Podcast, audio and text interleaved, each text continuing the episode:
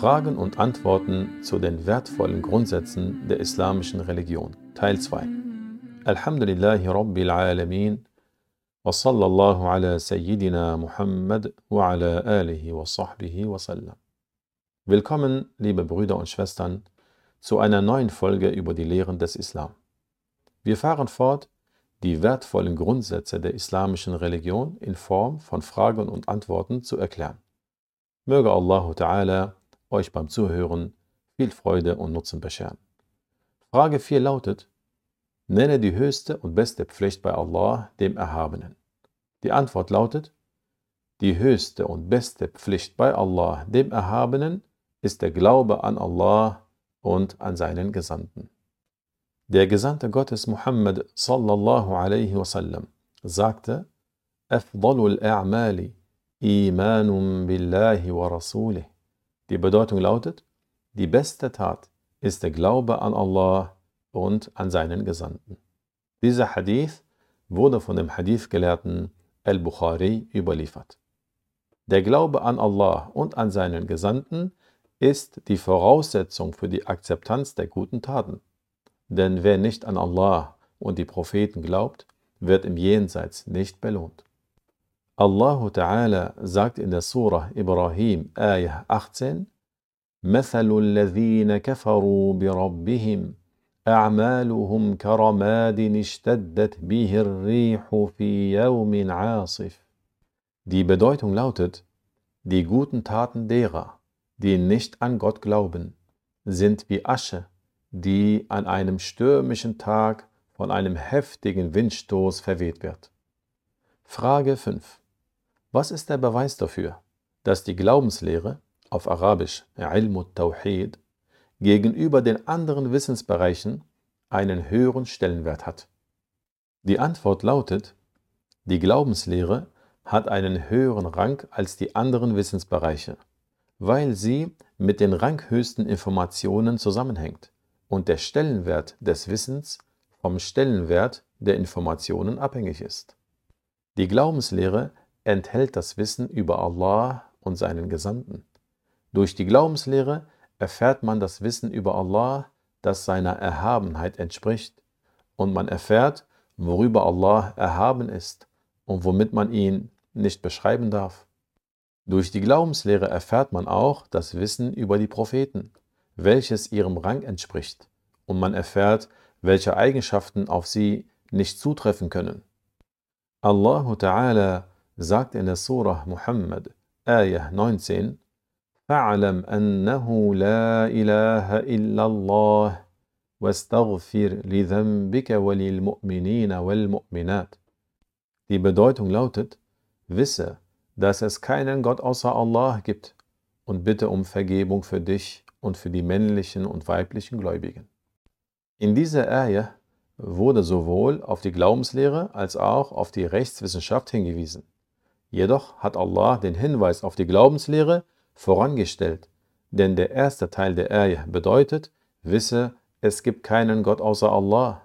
Darin ist erkennbar, dass die Glaubenslehre vorrangiger als die anderen Bereiche der islamischen Religionslehre ist und einen höheren Stellenwert als alle anderen Lehren hat. Imam Abu Hanifa radiallahu anhu sagte in seinem Werk Al-Fiqh al-Absat اعلم أن الفقه في الدين أفضل من الفقه في الأحكام. Die Bedeutung lautet, wisse, dass das Wissen um die Glaubenslehre hochrangiger ist als das Wissen um die Gesetzesregelungen. Frage 6.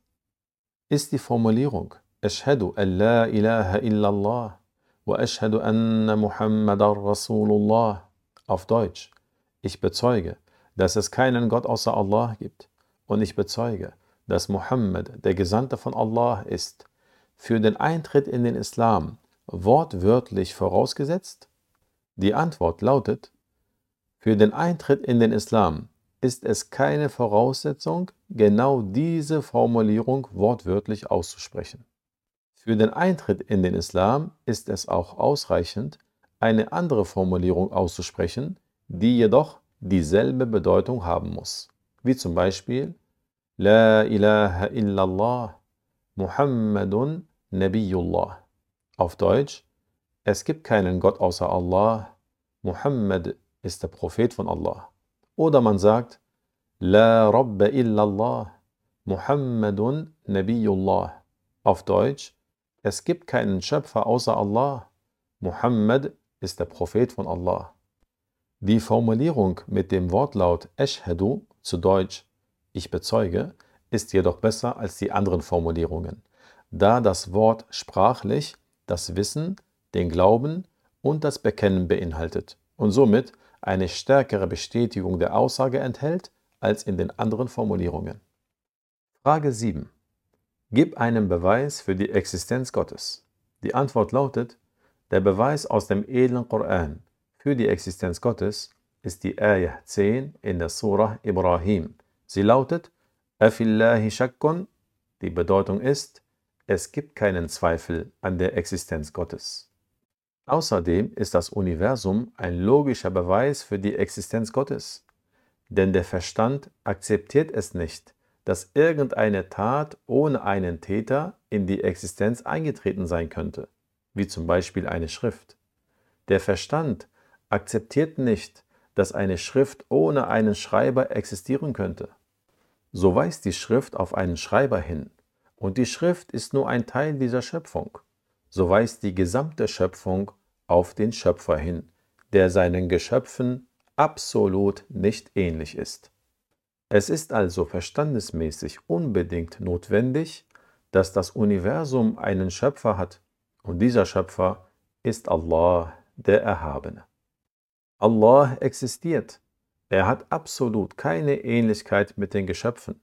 Er existiert ohne Beschaffenheit und ohne Ort. Allah ist kein Körper. Er hat kein Ausmaß, keine Form und keine Gestalt. Allah hat seinem Propheten Muhammad sallallahu alaihi wasallam die Ayah 8 der Surah Ar-Ra'd offenbart die bedeutet, dass die Geschöpfe mit einem Ausmaß erschaffen wurden. Körperteile wie Hände, Füße, Finger und Arme haben ein Ausmaß. Wer Gott Körperteile zuschreibt, hat Gott mit den Geschöpfen verglichen, auch wenn er sagt, dass seine Hände, Füße und so weiter nicht wie unsere Körperteile aussehen. Der Vergleich liegt hier in dem Ausmaß, das er mit seiner Behauptung Gott zuschreibt. Allah sagt im edlen Koran, in der Ayah 11 der Surah Ash-Shura, Laysa kamithlihi shay.